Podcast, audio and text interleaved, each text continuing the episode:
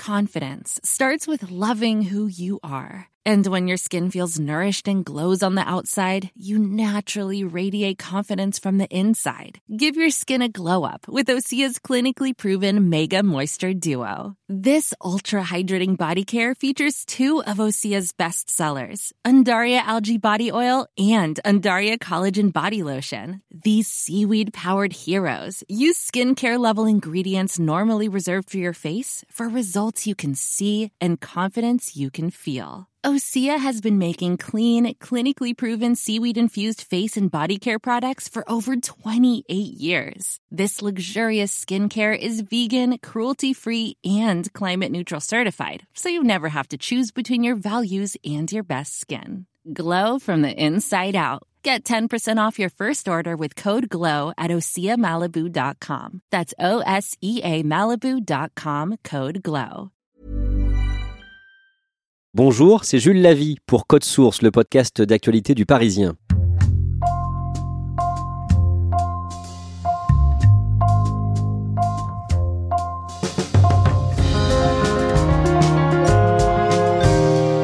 Les sangliers divisent les chasseurs et les agriculteurs. Depuis les années 60, en France, les chasseurs remboursent les exploitants quand les bêtes font des dégâts dans les champs. Le problème, c'est qu'aujourd'hui, la population de sangliers a explosé. Quelques dizaines de milliers à l'époque, il y en aurait aujourd'hui en France entre 1 et 4 millions. Et les deux camps s'accusent mutuellement d'être responsables de cette prolifération. Pour mieux comprendre le problème, Claudia Prolongeau a participé à une battue au sanglier dans l'Oise, à Vineuil-Saint-Firmin.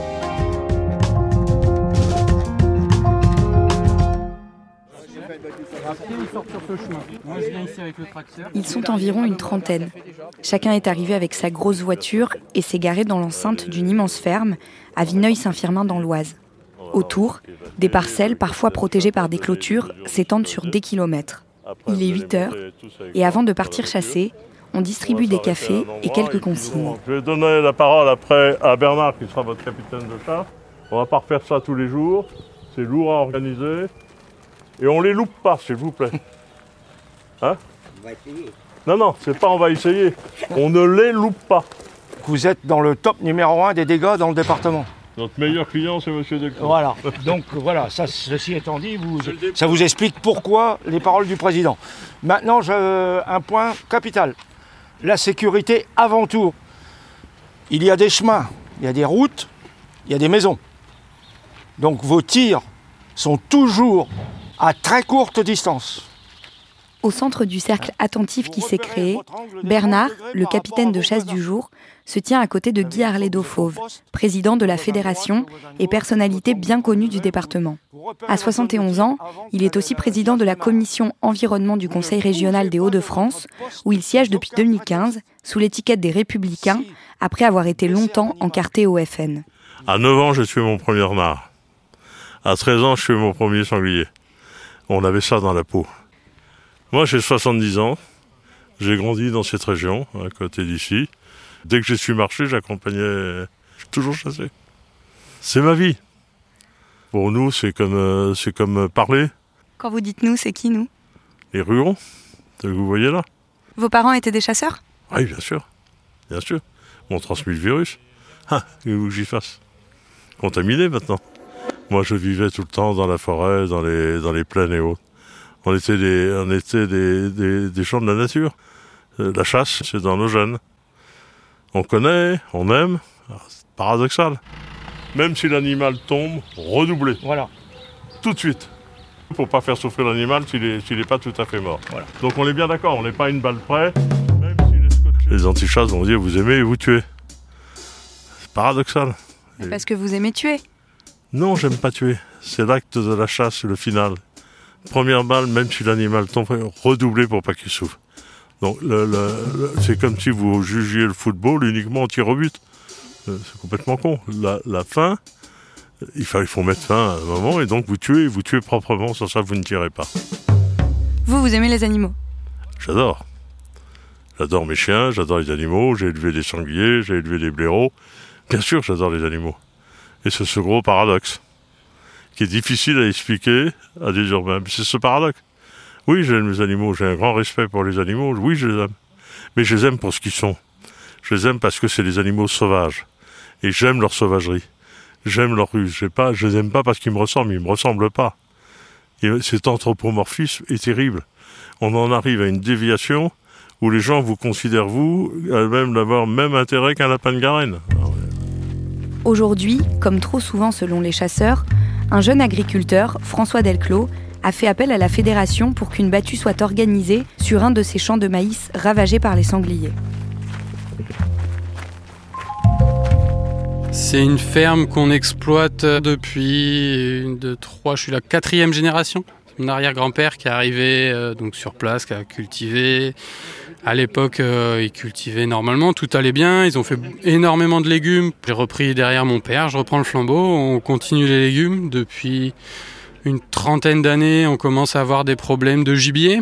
On essaie de continuer à cultiver comme on pourrait le faire sans tenir compte du gibier parce qu'on ne veut pas arrêter de faire du maïs parce qu'il y a des sangliers ou, ou arrêter de faire des, légumes. Les Delclos produisent des légumes depuis une centaine d'années. Aujourd'hui, leurs acheteurs, constatant l'impact de la prolifération des sangliers sur leurs récoltes, menacent de couper leur contrat. Pour l'exploitation, ce, serait un, ce serait un drame. On a monté de l'irrigation, on a tout fait pour avoir des légumes. Donc, euh, arrêter tout ça à cause des sangliers, ce serait compliqué. Et vous avez essayé de mettre en place des choses pour euh, repousser les sangliers? J'ai vu qu'il y avait certains champs autour desquels il y avait des clôtures, par exemple. Oui, les clôtures, c'est fait euh, bah, conjointement avec la fédération de chasse. Euh, c'est eux qui posent les clôtures, c'est nous qui les entretenons en grande partie parce que c'est énormément de travail. Il y en a moins en moins de clôtures et c'est efficace en partie quand, quand il y a une population d'animaux, sangliers mais cervidés également, qui est trop importante. Les clôtures, elles, sont plus efficaces. Les sangliers passent à travers.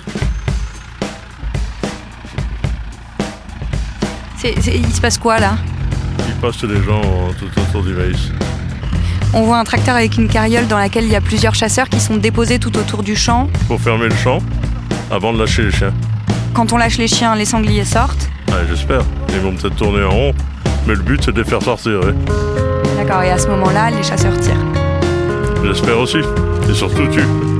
Guy Arlédo Fauve me montre le champ de maïs. Les épis sont couchés sur des dizaines de mètres, écrasés par les euh, sangliers. 50 mètres où, on voit que le maïs est complètement ravagé. Ah attendez, ravagé À la mi-août, le maïs est ce qu'on appelle en lait. C'est-à-dire que le grain, pour commencer à se former, prend un aspect laiteux dont les sangliers raffolent. Et puis, vous voyez les arbres là-bas? La chasse, elle démarre de là-bas. Hein. C'est immense. Immense. Et bien là, je vais payer. C'est pour ça que je veux stopper la manœuvre. Hein. Mais vous avez vu ce qu'il faut mettre en place pour une battue? Il y a une prolifération énorme de sangliers dans l'Oise, due à plusieurs choses. Un, des hivers qui sont maintenant complètement doux. Et en plus, il y a une prolifération des champs de maïs qui fait que les animaux, ben, on trouve refuge et nourriture d'une manière inconsidérée. Vous avez vu vous-même les énormes dégâts, nous sommes responsables des dégâts et c'est nous qui payons les dégâts. On a pour 1 400 000 euros dans l'Oise de dégâts que nous payons dans notre poche. On n'en peut plus. Donc c'est vous les chasseurs qui êtes considérés comme responsables de ça? De par la loi, oui. En fait, historiquement, euh, l'agriculteur avait le droit d'affût. Il y a eu des discussions. C'est-à-dire? Le droit d'affût, l'agriculteur avait le droit de prendre son fusil et d'aller tuer les animaux qu'il y avait sur ses parcelles pour protéger ses cultures. Les fédérations de chasse nous ont pris ce droit et nous ont dit en contrepartie, on vous paiera les dégâts. Euh, il y a eu des discussions, je ne sais plus, il y a une cinquantaine d'années, tout ça, il y, a, très longtemps que ça existe. Et du coup, ils nous ont dit, on vous retire le droit d'affût pour avoir du gibier et en contrepartie, on vous indemnisera des dégâts. Voilà, donc c'est normal aujourd'hui qu'ils indemnisent les dégâts, c'est leur décision qui a été prise. La fédération de chasse pleure parce qu'ils ont pu les moyens d'indemniser les agriculteurs, mais il suffit d'en tuer, de faire le nécessaire pour que leurs chasseurs et leurs euh, sociétaires, c'est pas des sociétaires, mais que leurs chasseurs tuent des sangliers, et ils arriveront à faire baisser les populations. Vous avez une idée, vous, de ce que ça a représenté en perte euh, sur l'année 2018, par exemple? Sur l'année 2018, c'est c'est pas encore la plus haute, mais c'est environ entre 10 et 15% de la récolte qui est, détruite.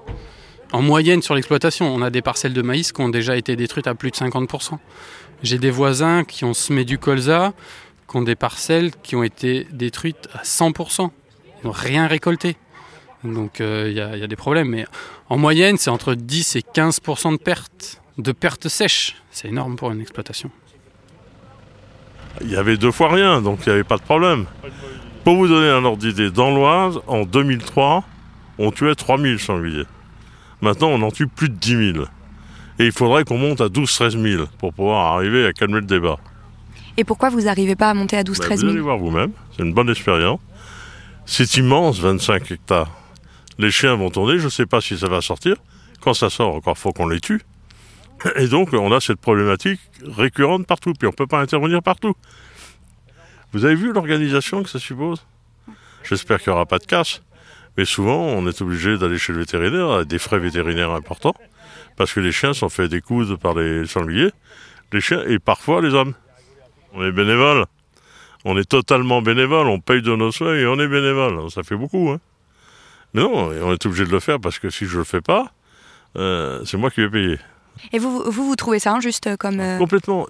Là, regardez, derrière vous, plein de forêts. Vous mettez du maïs, ils adorent ça. Donc automatiquement, vous avez des dégâts. S'ils ne prennent pas en compte dans leur compte d'exploitation qu'ils ont des exploitations à risque, parce qu'ils sont près des forêts, près des marais et autres, eh bien ça ne marchera pas. Donc c'est totalement injuste de nous faire supporter à nous toute la facture quand vous avez euh, des animaux qui passent, il y en a, imaginez, il y en a 4-5 qui sortent en même temps. Si je suis très bon, je vous en tue deux. Si je suis bon ou moyen, je vous en tue un, et tous les autres, c'est capable. Vous en faites tous les combien des battus? Ah, Malheureusement, beaucoup. Beaucoup, mais euh, il y en a plein qui se font sans que j'intervienne moi-même, parce que j'essaye de faire, mais là où il n'y a personne qui peut chasser, c'est nous qui l'organisons, c'est nous qui, qui venir les, chasseurs. Enfin bon.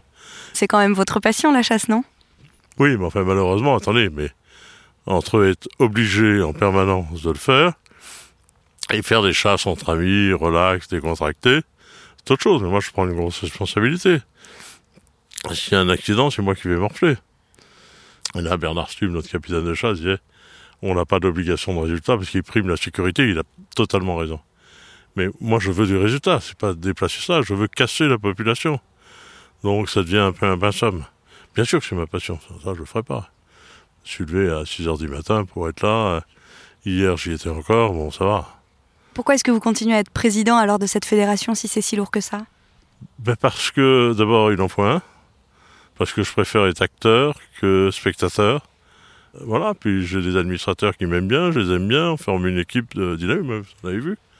C'est une bande de copains et qui essayons de solutionner les problèmes.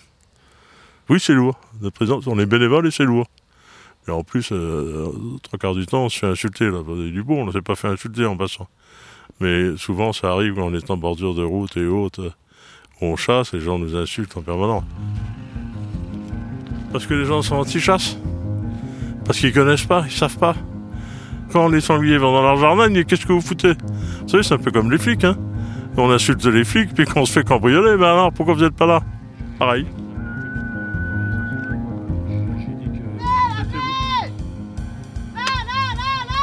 Allez, mettez-vous derrière, on se met derrière le chemin.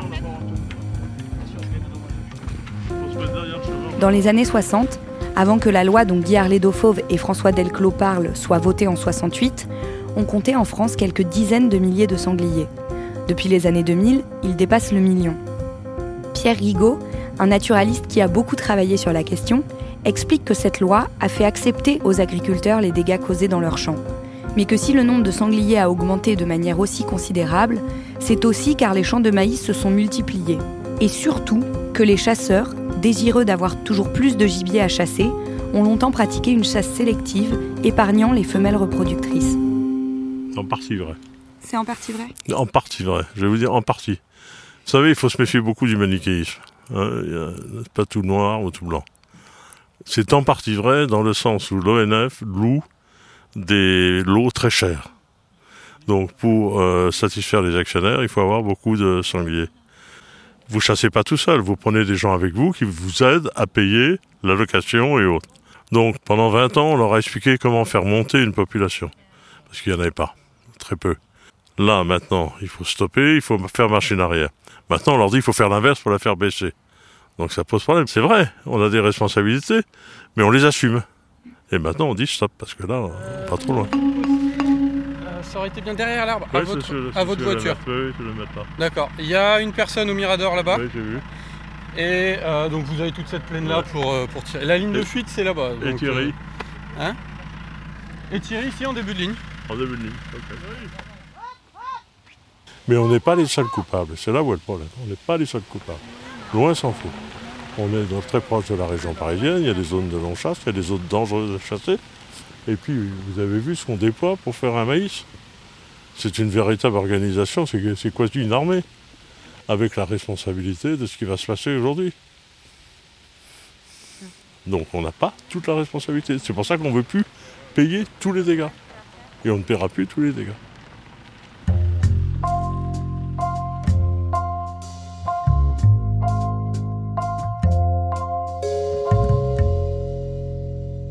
Claudia, dans ton reportage, on n'entend pas de coup de feu. Ils n'ont pas trouvé de sanglier? Non, il n'y en a eu aucun. En fait, on a attendu une heure et demie et absolument rien n'est sorti du champ de maïs devant lequel on était posté. Les chasseurs ont trouvé ça très surprenant.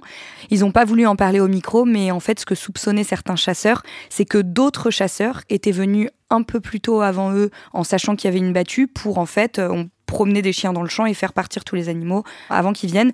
Euh, L'objectif pour les chasseurs qui auraient fait ça, c'est évidemment de se garder le gibier pour plus tard. En tout cas, ce que vivent euh, ces chasseurs, devoir payer pour euh, les dégâts causés par les sangliers, c'est un problème national. hein.